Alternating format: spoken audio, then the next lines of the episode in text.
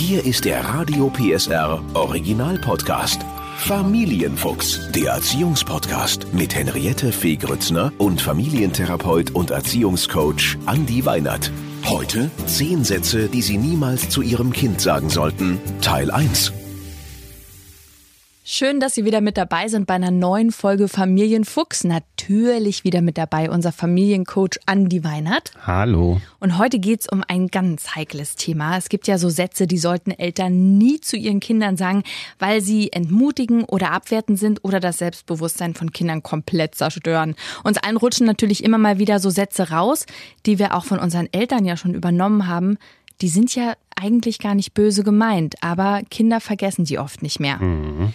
Das Problem ist nämlich, Kinder glauben alles, was ihre Eltern sagen und die können eben noch nicht unterscheiden, ob das ernst gemeint ist oder eben nicht ernst gemeint gewesen ist. Ne, Andi? Genau. Und was, glaube ich, auch noch ein ganz wichtiger Punkt ist, dass viele dieser Sätze, die dann, gerade wenn man sie wiederholt, immer wieder dem Kind präsentiert, dann wirken die auch ins Erwachsenenalter weiter. Ismal, dann wirst du groß und stark. Den Satz kennt vielleicht auch der ein oder andere von uns. Dieses Ismal, dann wirst du groß und stark, das ist ein Satz, da kann man erstmal sagen, ja, da steckt ja durchaus eine positive Absicht hinter, aber der ein oder andere hat vielleicht im Erwachsenenalter sich schon mal dabei beobachtet, dass er nach so einem Tag, der vielleicht jobtechnisch nicht so gut lief, dass man dann sich selber dabei beobachten kann, wie man so vorm Kühlschrank hin und her tigert oder immer so das Gefühl hat, Mensch, ich glaube, ich möchte noch was essen und eigentlich hat man gar nicht mehr so richtig Hunger, sondern eher Appetit. Und man kann durchaus vermuten, dass dieser Satz ist mal, dann wirst du groß und stark einen Beitrag dazu leistet, dass wenn wir uns als Erwachsene an bestimmten Tagen einfach nicht so richtig stark fühlen, dass wir dann glauben, unsere Vorahnung uns dann sagt, Mensch, isst doch mal was, weil wenn du was isst, dann wirst du groß und stark, auch am Ende des Arbeitstages. Oh Gott. Also wie gut, dass wir dich hier haben. Du wirst uns da durchleiten. Aber was noch viel wichtiger ist, wir äh, sprechen nicht nur über diese zehn Sätze, die man einfach nicht sagen sollte zu seinem Kind, sondern du gibst natürlich eine alternative Lösung.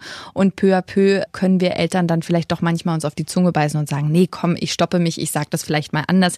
Und deswegen kommen hier die ersten fünf Sätze, die wir niemals sagen sollten und was in der Situation stattdessen besser wäre. Erstens, hör doch mal auf zu weinen. Das ist natürlich so ein Satz, der, wenn er gesagt wird, ganz oft erstmal ignoriert, dass Kinder ja aus einem bestimmten Effekt heraus weinen. Das können Ursachen in dem Kind selber sein, dass das Kind sich überfordert fühlt oder auch im Außen, dass es hingefallen ist, Schmerzen hat, sodass also das Weinen eines Kindes ja niemals grundlos stattfindet. Deswegen wäre meine alternative Idee dafür, dass man eher mit dem Kind ins Gespräch geht und wenn man jetzt das Gefühl hat, uh, das Kind weint schon wieder, die Feststellung zu treffen, oh, du weinst, ne? Sag mir doch mal den Grund, warum. Mich würde noch interessieren, wenn so ein Kind dann weint und vor einem steht und ich den Satz so sage, wirklich auch in der Form, jetzt hör doch mal auf zu weinen. Was könnte das später für Auswirkungen haben? Also grundsätzlich werden ja die Gefühle damit auch, oder ist das ja eine Aufforderung, die Gefühle auch zu unterdrücken. Und wenn ein Kind solche Sätze hört und mit der sozusagen Aufforderung konfrontiert wird, unterdrücke solche wichtigen Gefühle, die ja überhaupt erstmal auch wichtig sind, die wahrzunehmen und sich auch zu den eigenen Gefühlen zu bekennen, kann das im Erwachsenenalter im positivsten Fall dazu führen, dass man, wenn man schlechte Gefühle hat, dass man dann die besser regulieren kann. Kann natürlich aber auch dazu führen, dass man emotional komplett abstumpft und gar nichts mehr richtig wahrnehmen kann und dann eher im Erwachsenenalter, wenn man dann danach gefragt wird, Mensch, wie geht's denn dir jetzt eigentlich gerade, gar nicht mehr in der Lage ist, das genau in sich erleben zu können. Das heißt, auch ein Kind hat ein Recht zu weinen, wenn es das Gefühl hat, es muss jetzt weinen und es wäre besser herauszukriegen, warum, wieso, weshalb. Na, und aus der Psychologie wissen wir ja auch, dass Weinen tatsächlich auch ein Ventil ist. Auch das kennen ja viele von uns, dass manchmal auch Weinen ja eine reinigende, eine entlastende Funktion auch hat und uns einfach dabei hilft, auch wieder so ein bisschen mehr zu einem inneren Gleichgewicht zu kommen. Und wenn man das dann unterdrückt, dann führt das dazu, dass man natürlich dann auch irgendwie merkt, so dass da Energien im Körper sich anstauen. Und das führt natürlich nicht zu einer Verbesserung der Emotionen emotionalen Entlastung. Dann kommen wir auch schon zum zweiten Satz, Andi. Wie oft soll ich dir das noch sagen? Mhm. Also auch das so ein Satz, den sagen wir ja ganz oft, weil wir merken, dass wir vielleicht gerade ein bisschen angenervt sind. Für uns so das Gefühl da ist, jetzt habe ich das schon eigentlich viel zu oft gesagt. Und da muss man vielleicht erstmal ein Stück weit auch berücksichtigen, dass die Idee, die wir oft als Erwachsene haben, Mensch, ich habe ihm das jetzt zweimal gesagt und jetzt muss er das doch eigentlich können, nicht immer sozusagen so die richtige ist. Also wir wissen einfach auch, es braucht oft viel, viel mehr an Wiederholung, als wir als Eltern auch denken. Was würdest du sagen, wie viel Wiederholung braucht es? Das ist natürlich altersabhängig. Im Endeffekt kann man sich so etwa merken, dass ein Kind mit vier Jahren, wenn ich sage, okay, ich erkläre jetzt etwas, dass es in der Regel mindestens vier, fünf Wiederholungen auch braucht bei Dingen, die jetzt nicht wirklich bedrohlich sind. Aber Aber es ist eben tatsächlich auch so, dass ich auch da wieder als Alternativvorschlag das Kind ja auch erstmal danach befragen kann, wenn ich merke, es tut etwas nicht, dass ich mal danach frage, du pass mal auf, wir hatten doch da schon was besprochen, was hast denn du daran nicht verstanden oder wie viel hast denn du schon verstanden?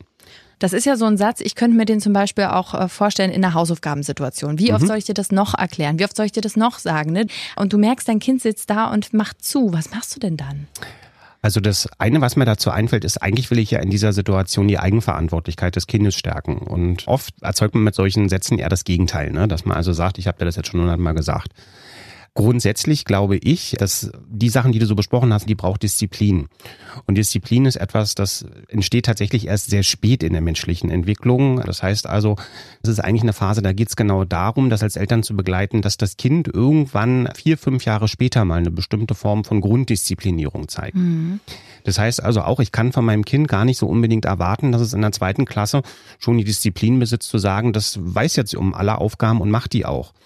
Da spielen sicherlich auch Temperamente der Kinder eine ganz wesentliche Rolle. Ne? Also wenn sowieso ein Kind aus einem Haushalt kommt, wo immer sehr diszipliniert nach einer sehr festen Tagesstruktur verfahren wird, wenig Verhandlungsspielraum ist, äh, was so bestimmte äh, Alltagsregeln auch betrifft, dann wird es diesem Kind natürlich auch einfacher fallen, sich so an bestimmte Schulregeln zu halten in Familienkontexten, in denen das alles sehr frei ist, sehr verhandelbar ist, man vielleicht auch selber als Eltern sagt, Mensch, ich nehme nicht immer jeden Termin so ernst, ich komme auch mal ein bisschen später. Den Kindern fällt es natürlich dann schwerer, sich auch diesen festen Regeln diszipliniert dann auch irgendwann zu stellen und zu sagen, ich mache das jetzt genauso. Also du würdest schon sagen, dass Eltern dazu tendieren, die Kinder zu überfordern. Weil sie schon voraussetzen, dass bestimmte Dinge einfach schon klar sein müssen, weil sie für uns Erwachsene klar sind ich, also ich glaube, das machen wir ja gar nicht mit Absicht, ne? Mhm. Also, sondern es ist ganz oft so, dass wir, das ist ja das, was ich in vielen Podcasts auch schon gesagt habe, wir gucken halt aus unserer Welt als Erwachsene und aus unseren Ideen davon, was einfach und was schwer ist und das übertragen wir sehr gerne auf unsere Kinder. Und dabei bei dieser Übertragung passieren ganz oft die, die Schwierigkeiten, die Probleme. Ich muss mir einfach vorstellen, und da kann man ja, wenn man so an die eigene Geschichte vielleicht nochmal denkt, wie einfach ist mir Mathe gefallen, wie habe ich in den ersten Jahren vielleicht auch gebraucht. Wenn ich das so ein Stück weit äh, mir vielleicht auch vor Augen führe, dann weiß ich auch, okay, das braucht einfach eine gewisse Zeit, weil wenn Kinder ähm, nach zwei Jahren Mathematik komplett verstanden hätten, wie alles funktioniert, dann würden wir es vermutlich auch bloß zwei Jahre machen. Wie oft soll ich dir das noch sagen? Was wäre die bessere Alternative?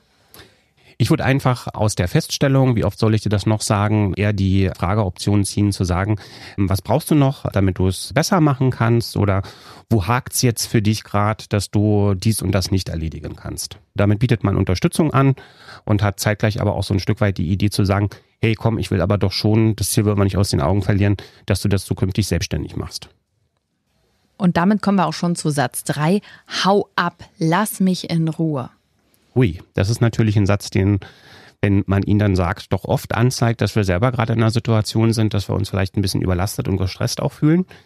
Das ist für ein Kind vor allen Dingen deswegen immer ein bisschen schwierig, weil ich sage jetzt mal so, sowas passiert ja ganz häufig im Familienalltag, wenn wir von einem stressigen Arbeitstag nach Hause kommen. Die Kinder kommen aus der Kita, haben da tolle Sachen erlebt und wollen die natürlich sofort mit uns teilen da prallen quasi wieder zwei Welten aufeinander. Die eine Welt, das ist unsere Welt oft, die sagt jetzt erstmal tief durchatmen und in der idealen, im idealen Fall, nachdem man sich so ein bisschen akklimatisiert hat, auch sagen, Mensch, jetzt bin ich wieder ganz offen und bei meinem Kind. Und das Kind, das natürlich den ganzen Tag diese tollen Erfahrungen gesammelt hat und die sofort mit uns auch teilen möchte. Mhm. Grundsätzlich ist meine Erfahrung da immer die, wenn wir jetzt mal so daran denken, dass das vielleicht so im Kita-Alltag passiert, ähm, empfehle ich manchen Eltern, wenn sie einfach wissen, sie hatten einen stressigen Tag, sie wollen das Kind abholen und äh, sie merken, sie haben auf dem Weg zur Kita, haben sie eigentlich noch ein bisschen Spielraum, mhm. ja, dass man äh, 15 bis 20 Minuten sich vielleicht selber den Stress auch macht, sagt, Mensch, ich müsste das Kind um drei abholen, es ist aber erst 14.30 Uhr, dass man dann so schnell in die Kita reinstürmt, weil man so diesen, diese Idee hat, dann kann man da wieder ein Häkchen hintermachen und dann kann es sozusagen nach Hause gehen. Was helfen kann, ist, äh, sich selber den Freiraum einzuräumen, zu sagen, diese halbe Stunde, die nutze ich erstmal für mich. Das heißt also, ich versuche einen Teil des Akklimatisierens, des Runterkommens von der Arbeit vielleicht auch vor der Kita, vor dem Abholen des Kindes wieder zu gestalten. Und zwischendrin, das ist auch mal eine ganz schöne Geschichte, gerade wenn ich nicht gestresst bin, mit dem Kind vielleicht am Wochenende mal besprechen, du pass mal auf, ich würde das total super finden, was, wenn wir zu Hause sind, dass wir uns mal darauf einigen, dass wir die ersten Minuten vielleicht erstmal jeder für sich haben. Und dann treffen wir uns sozusagen nach 15 Minuten, wenn das Kind das schon verstehen kann, oder nach einer halben Stunde, wenn ich das brauche. Und dann setzt man sich dann zusammen. Wenn das jetzt nicht die Abholsituation ist, sondern zum Beispiel eine Situation, es kann ja irgendwas sein, der Chef ruft an, man ist innerlich gestresst oder man hat Streit mit dem Partner und das Kind möchte vielleicht einen trösten oder möchte gern zu einem und man möchte jetzt mal diese fünf Minuten für sich alleine haben, mhm. dann rutscht so ein Satz vielleicht ja eher mal raus, der mhm. natürlich nicht böse gemeint ist, aber wo man wirklich sagt, lass mich jetzt mal in Ruhe mhm. und das Kind äh, empfindet das wahrscheinlich als eine totale Abweisung. Mhm. Ähm, hast du einen Tipp für die Eltern, wie kann ich da einen Weg finden, finden, dass ich meine eigene Grenze setze und sage, ich brauche Zeit für mich, aber gleichzeitig will ich natürlich das Kind nicht verletzen. Ich kann das ja erstmal äh, insofern dem Kind positiv zurückgeben, dass ich sage, du, ich finde das total klasse, dass du für mich da sein möchtest. Aber was für mich jetzt besser wäre, ist, dass ich mal ein paar Minuten kurz für mich habe und dann sprechen wir auch ein bisschen später wieder. Mhm. Das ist ganz oft auch in der Erziehung meine Empfehlung. Wir verschenken immer sehr viel damit, weil wir einfach nicht die Dinge mit unseren Kindern besprechen, die eigentlich offensichtlich sind. Wenn ich dem Kind sage, du pass auf, ich finde das klasse, dass du gerade da bist. Ja, ich brauche aber, wie du merkst, gerade ein bisschen Zeit für mich und lass uns einfach ein bisschen später wieder miteinander sprechen, dann hat das Kind die Möglichkeit, das zu verstehen, das auch nachzuvollziehen und zu wissen, okay, Mama ist jetzt gar nicht traurig, weil ich jetzt zu ihr komme und da auch noch sozusagen meine Unterstützung anbieten möchte, sondern die braucht wirklich einfach Zeit für sich. Ja, das, das klingt bei dir immer so schön. Ich wünschte, dass wir Eltern das alle so gut hinkriegen würden. Weil natürlich, du hast recht, es ist offensichtlich, aber ganz oft, wenn man selber emotional ist, dann gelingt einem das eben nicht so. Mhm. Kommen wir zum nächsten Satz. Jetzt stell dich mal nicht so an. Das ist natürlich so ein Satz da, wenn er gesagt ist, gibt er dem Kind natürlich erstmal so das Gefühl, dass das Problem, das das Kind vielleicht gerade erlebt, ähm, dass das gar kein richtiges und kein relevantes Problem ist. Und das gibt dem Kind natürlich so ein Stück weit auch das Gefühl, dass es bestimmte Dinge einfach nicht kann. Damit verbunden dann oft eben auch die Idee beim Kind, dass man eher nicht fragt, wenn man mal irgendwo Probleme hat. Das ist dann ein Effekt, der sich daraus ergeben kann. Ne? Also wenn jetzt jemand merkt im Außen, ich kriege das nicht hin, dann soll ich mich nicht so anstellen. Also ich soll im Ideal für alle Probleme selber lösen. Wir hatten ja zum Eingang des Podcasts schon besprochen, dass manche Sachen auch wirklich wirken bis ins Erwachsenenalter. Und das ist zum Beispiel einer dieser Sätze, von denen wissen wir tatsächlich aus psychologischen Untersuchungen, die führen dazu, dass man im Erwachsenenalter, wenn man es so oft in der Kindheit gehört hat, einfach auch, wenn man Unterstützung braucht, im sozialen Umfeld verlernt hat, nach Unterstützung und nach Hilfe zu fragen. Deswegen ist das so ein Satz, wo man einfach wirklich auch sagen muss, die Kinder im Idealfall eher dazu ermuntern, statt des Satzes, ja, stell dich jetzt mal nicht so an, eher zu sagen, hey, Mann, sei doch ruhig ein bisschen mutiger zum Beispiel oder sei doch gerne ein bisschen experimentierfreudiger. Ich glaube, dass du das kannst. Was brauchst du noch? Also wirklich aktiv zu sagen, probier das doch mal aus und wenn es, wenn es nicht klappt, dann hast du es wenigstens probiert. Genau. Und wenn ein Kind hört, dass es mutiger sein darf, dann ähm, zeigt das auch, also Mut versteht ja so ein Kind auch, das äh, aus vielen Geschichten, die wir auch oft erzählen. Es versteht auch, dass dieser, diese, dieser Angst manchmal auch mit dazugehört, ne? Und dass dieses Scheitern manchmal auch mit dazugehören darf. Aber eben auch das Gefühl, ich habe mich dann doch getraut, was das für eine schöne Erfahrung ist. Genau. Ne? Also ich kann mich erinnern, die Annabelle und ich, wir haben eine Radtour gemacht Mhm. Ja, nochmal, die ist ja erst sieben. Es waren, glaube ich, 25 oder 30 Kilometer. Und die hat äh, irgendwann gesagt, ich, ich, ich schaffe das nicht mehr. Und dann habe ich gesagt, da vorne ist schon unser Haus. das ist ein bisschen hart gewesen, aber ich habe gesagt, wenn, wenn du jetzt schiebst, kannst du machen. Aber das Gefühl, mhm. dass du jetzt diese, diese drei Minuten noch durchhältst und wenn du das dann geschafft hast und vom Rad steigst, dass du wirklich sagen kannst, ich habe das geschafft, mhm. das, wird, das wird dich verändern. Sei mal gespannt auf diese Erfahrung. Und sie hat wahrscheinlich die Erfahrung gemacht? Sie hat die Erfahrung gemacht und ist dann aber abgestiegen und direkt runtergefahren. aber sie war glücklich. Sie hat gesagt, wow, Wahnsinn, ne? ich habe es geschafft. Genau. Ja, dieses, dieses Gefühl von, äh, ich habe, also wo ich ja auch gesagt habe, das ist nur in deinem Kopf gerade, ne? dass du sagst, die Grenze, das kann ich nicht, das geht nicht. Oder was ich manchmal auch mache, ich sag, was wäre denn das Schlimmste, was passieren würde? Mhm. Ne? Und dann sagt sie, äh, zum Beispiel, dass die anderen mich nicht mögen, sage ich, ja, dann drehst du dich um und gehst woanders hinspielen. Also was wäre, wenn? Mhm, genau, also das auch gerne nochmal durchspielen. Was mir nochmal dazu einfällt, ist, dass auch wichtig ist, dass Kinder das Gefühl vermittelt bekommen, dass wir auch an sie glauben. Ja. Ja, so. Ja. Und dann sagt, ich glaube, du kannst das schaffen oder ich glaube, du kannst da ein bisschen mutiger sein. Das kennen wir vielleicht so ein bisschen aus der Berufswelt. Ne, wenn der Chef gleich kommt und sagt, äh, gucken Sie mal, ob Sie das schaffen können, da geht man schon mit nur der Hälfte an möglicher Kapazität auch rein. Wenn man den gleichen Chef vor sich zu stehen hat, der sagt, ich glaube, Sie können das gut hinbekommen und wenn Sie Unterstützung brauchen, lassen Sie es mich wissen, geht man mit einer ganz anderen Energie rein und auch mit einer ganz anderen Idee, das Ganze auch schaffen zu wollen. Und auch mit einer anderen Freude. Ja, genau. Der Begriff hat mir gefehlt. Kommen wir zum nächsten Satz. Das schaffst du sowieso nicht. In was für einer Situation aus deiner Praxiserfahrung haben denn Eltern sowas zu ihren Kindern gesagt? Also ich kann mich nicht erinnern, dass ich den schon mal verwendet habe. Kannst du ein Beispiel geben? Na, wenn jetzt beispielsweise Eltern ähm, selber aus einem Erfahrungshintergrund kommen, wo sie gemerkt haben, dass sie oft oder sehr schnell an ihre Grenzen stoßen, selber auch merken, Mensch, ich komme da nicht weiter, ähm, dass diese Frustration so auf die eigene Stagnation, dass man Grenzen sehr deutlich erlebt, dass man das dann auch aufs Kind so ein Stück weit überträgt. Ne?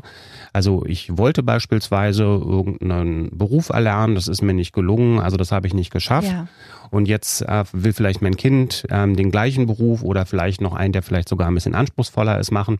Und dann rutscht mir das so ein bisschen aus meiner eigenen aus meiner eigenen Misserfolgserfahrung rutscht mir dann dieser Satz eben raus, Mensch, ach, das schaffst du sowieso nicht.